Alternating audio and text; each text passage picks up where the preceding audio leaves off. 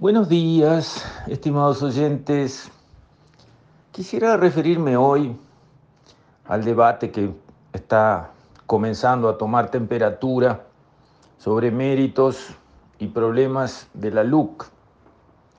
Y quiero estribar en declaraciones de Fernando Pereira, ex presidente del PIT-CNT y eh, futuro presidente del Frente Amplio, según todo indica, que señaló que puso la pregunta retórica, los 100.000 pobres nuevos, obra de quién son. Así tituló un diario de la capital una nota sobre este debate, donde se trata de entender, en el fondo, no es la LUC, sino es la gestión de gobierno la que se pone en tela de juicio a ver si el gobierno ha estado bien en seguridad, si ha estado bien en materia de conducción económica, si ha manejado bien la pandemia, si ha funcionado bien su sistema de salud, si ha atendido correctamente las políticas sociales dentro del marco de limitaciones que sabemos que el Uruguay tiene, que fueron obviamente heredadas con una deuda externa ya bastante gordita y creciente y un déficit fiscal del 5%. Y esa pregunta está bueno para ponerla sobre la mesa. Hay nuevos pobres, hay personas que han caído bajo la línea de pobreza, sí, es cierto. ¿Y eso es obra del nuevo gobierno? ¿Eso es lo que se implica en esa pregunta retórica? O sea, el gobierno manejó tan mal las cosas que produjo nuevos pobres. O sea, que derrumbó la situación económica de familias por culpa de su accionar. Eso es así. Eso es lo que se está queriendo decir. Eso es lo que se cree que pasó. Bueno, por un lado hay que poner la buena fe y la mala fe. Si ese tipo de planteo viene de la mano de mala fe, no hay ni que contestarlo, porque el que opera con mala fe se desnuda solo y termina siendo su propio enemigo. Y no es necesario combatirlo, se combate solo, porque la gente no es tonta. Y cuando ve a personas actuando de mala fe, mala leche, como se dice, diciendo mentiras para conseguir réditos propios en base a engañar a algunos, bueno, esos se descalifican solos y no vale la pena rebajarse a su nivel para tratar de contradecirlos hay que dejar nomás que se estrellen solitos. Pero si el planteo es de buena fe y existe una duda o quizás una convicción de que el gobierno ha producido esas situaciones adversas para miles de uruguayos, entonces hay que preguntarles, también de buena fe, pero ¿la pandemia no habrá tenido nada que ver?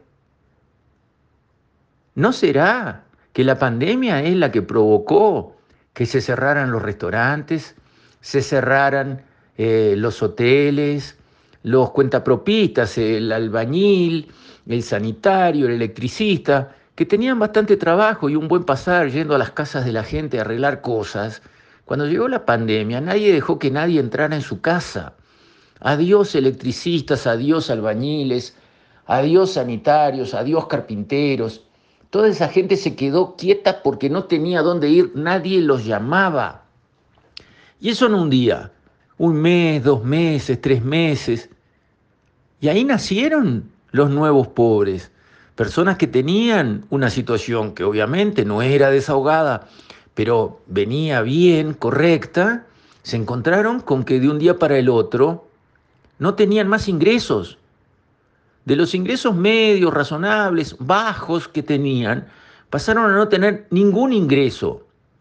De un día para el otro, ningún ingreso. ¿Y eso es culpa del gobierno? Por ese lado va la pregunta de Pereira. A ver si esos supuestamente 100 mil, no sé de dónde sale el número, si es correcto o no, pero seguro que son miles. Sí, señor. A ver si esos los produjo el gobierno. ¿Obra de quién son? Pereira piensa que son obra del gobierno. ¿Y la pandemia qué? ¿Y si este gobierno, en vez de conducir la pandemia, con la seriedad, profesionalidad y apoyo científico evidente con que la condujo, respetando la libertad individual, en vez de eso hubiese aplicado lo que pedían los del Frente Amplio, cuarentena obligatoria desde el primer momento. Nadie puede asomar la nariz afuera so pena de ser detenido y llevar una multa, como hicieron los kirchneristas en Argentina. Encerrar a la gente obligatoriamente, no dejar salir a nadie, para nada, salvo el presidente, claro que podía hacer un cumpleaños con decenas de personas, lo cual estaba prohibido para todos los demás, pero él en la, en la Quinta de Olivos sí, como se vio en las fotografías, patético y vergonzoso. Si acá se hubiesen aplicado esas ideas, que propuso el Frente a voz en cuello, por escrito, hablado, en todos los medios posibles, que había que encerrar a toda la población y que el gobierno estaba en falta por no hacerlo. Después se demostró que los países que encerraron a su población le fue peor que, los que los dejaron libres.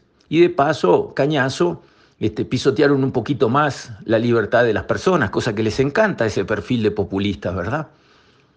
Bueno, si el gobierno hubiera hecho eso, hubiera hecho eso que reclamaban esta gente de izquierda, no hubiera habido 100.000 pobres más, hubiese habido 200.000 pobres más. ¿O les cabe alguna duda? Porque vamos a decir las cosas como son. El gobierno condujo muy bien la crisis de la pandemia.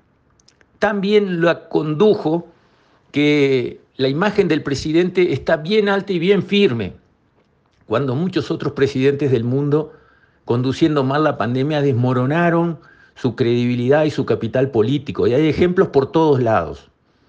Entonces, con respecto a la LUC y al debate, vamos a hablar con buena fe.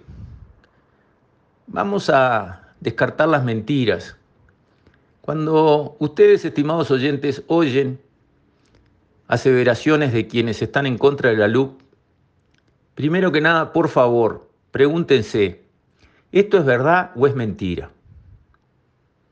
Pregúntense y contéstense a sí mismos mirándose al espejo. Si eso es mentira, no hay que gastar pólvora en chimangos. Y si es verdad, hay que reflexionar sobre las alternativas. Cien mil pobres más. Hay, sí, verdad. ¿Y por qué? ¿Por culpa del gobierno? No, de la pandemia. Alternativa, ¿cuál hubiera sido? La conducta argentina. ¿Cómo nos hubiera ido? Muchísimo peor. 200.000 en vez de 100.000. Entonces, eso en el fondo que se pretende que sea un ataque al gobierno, termina siendo un reconocimiento de la buena gestión del gobierno, siempre y cuando uno hable y piense con buena fe. Con esto, estimados oyentes, me despido. Hasta mañana, si Dios quiere.